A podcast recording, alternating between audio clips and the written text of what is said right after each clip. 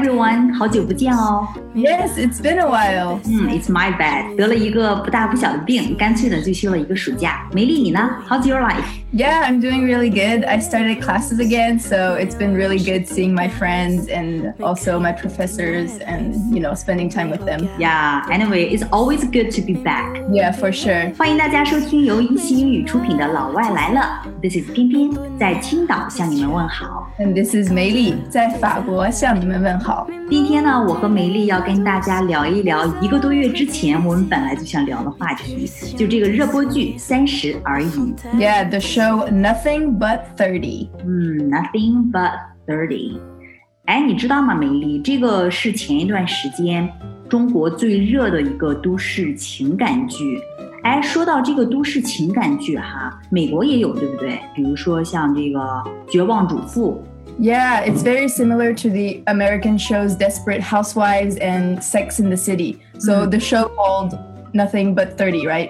呀对，跟美国的这个《Desperate Housewives》以及《Sex and the City》很像。那都市情感剧用英语的话怎么去说呢？How do you put it in English？ So I think in English it would be like TV serials of urban love, but you know, you can just say also like a drama, a romantic drama. 嗯，romantic drama 或者说 TV series of urban love，都市情感剧。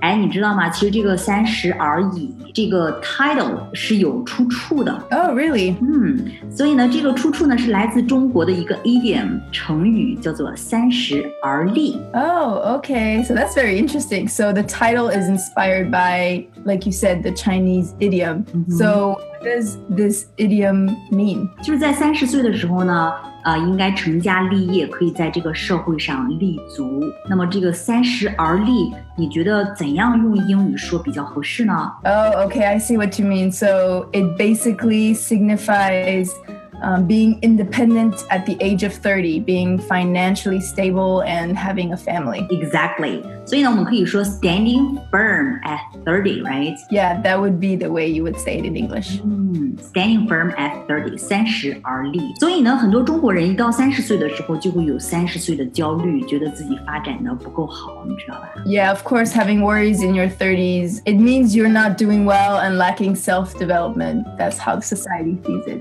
对， 就是有很多人会觉得我到三十岁了，但是 I'm not doing well and I'm lacking self development，自己发展的还不够好，对不对？所以呢，这部剧呢就把这个三十而立换成了三十而已。 Okay, so it's turning it around. We are only 30. Yeah, we are only thirty, nothing but thirty，只不过才 三十岁而已，对吧？表示还很年轻，一切才刚刚开始。 Uh, yeah, being 30 is actually really young. I don't think we need to think we're too old and then we're not successful enough at 30 because we're really only 30. Yeah, it's true。所以呢，就会引起很多人的共鸣。哎，引起很多人的共鸣怎么说呢？ So I think many people can relate to it. You know, people who feel that, that way, they understand the show and or they understand the saying and yeah, they can just relate to it and see themselves. 嗯， 所以呢，引起很多人的共鸣，可以说 many people can relate to it。relate to 就指与什么东西能够产生一些连结，有一定的共鸣，对吗？I can relate to it。 I can't yet. so basically, it's turning the traditional idea around. Being 30 is really just the beginning. So it's really a great mindset. 嗯，exactly，这是一个非常好的一种思维方式哈，very good mindset。 哎，这里面呢，我们要聊一聊其中的三个女主角，three main characters。第一个呢叫做顾佳，这个名字呢听起来就像是汉语当中的一个词，顾家就照顾家。哎，我们如果说一个人很顾家的话，我们怎么去用英语表达呢？ So it would be someone who takes care and looks after their family. 嗯，比如说我的太太很顾家，So yeah, my wife takes good care of my family. 嗯，哎，这个顾家呢，她是一个家庭主妇，So in English, a housewife. 嗯，而且呢，她是一个非常完美的家庭主妇，非常，比如说她很漂亮，有头脑，有魄力，而且呢，照顾丈夫还是教育儿子，都是非常的厉害。 So she is a perfect housewife. So, like you said, beautiful, intelligent, and courageous.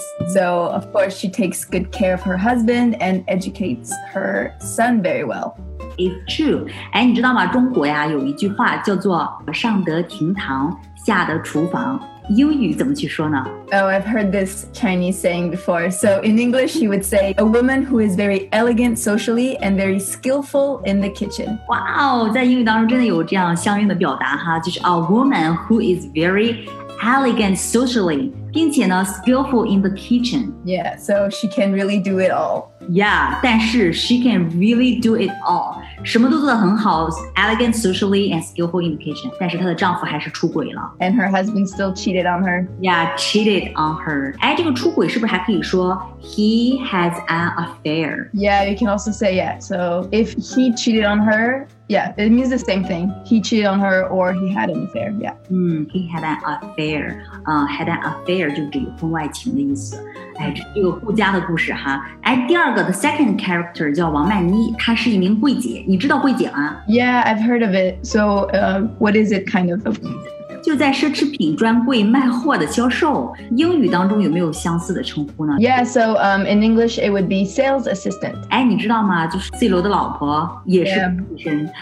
Yeah, right. Georgina Ronaldo, she was also a sales assistant in Gucci. And it's actually the first time she met Ronaldo. It was through her job. Exactly，就是她第一次碰到 C 罗的时候，就是在这个 Gucci 的专柜上，对吧？那个时候她就是一个 sales assistant，一名柜姐。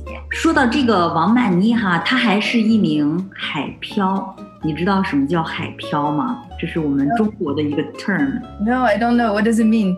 海 stands for 上海， 漂 stands for 漂泊。所以你看像，嗯海漂呢，就是指在上海工作生活的外地人。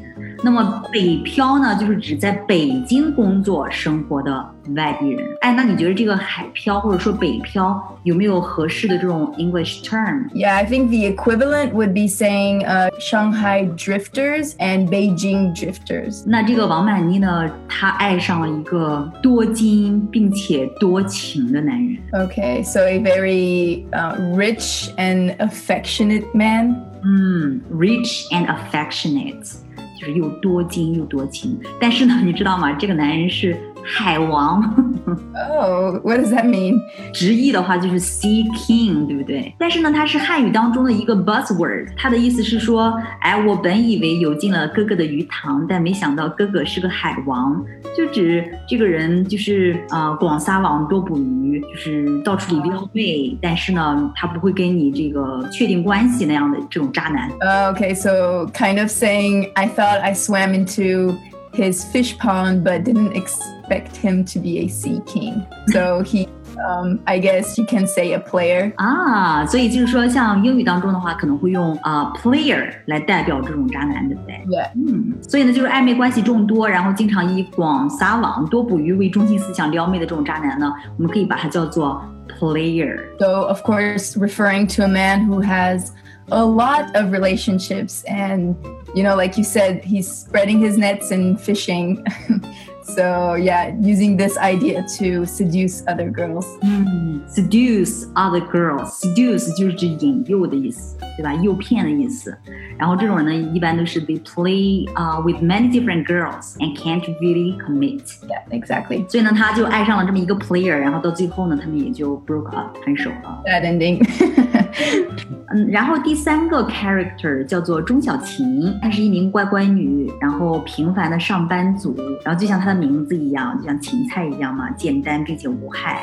哎，这个乖乖女用英语怎么说呢？Um, so I guess you would say she's a very nice and innocent, a good girl. Mm ，nice and innocent, good girl。innocent 就指无辜的、清白的，对吧？而且她是一个平凡的上班族。 Yeah, so um, in the working class, the ordinary office worker. 嗯，ordinary office worker，并且跟她的名字一样。 Very simple and harmless. 啊，然后她的故事呢，就是她跟她的丈夫离婚之后又复婚，她算是一个 happy ending。 You would say remarried after leaving her ex husband.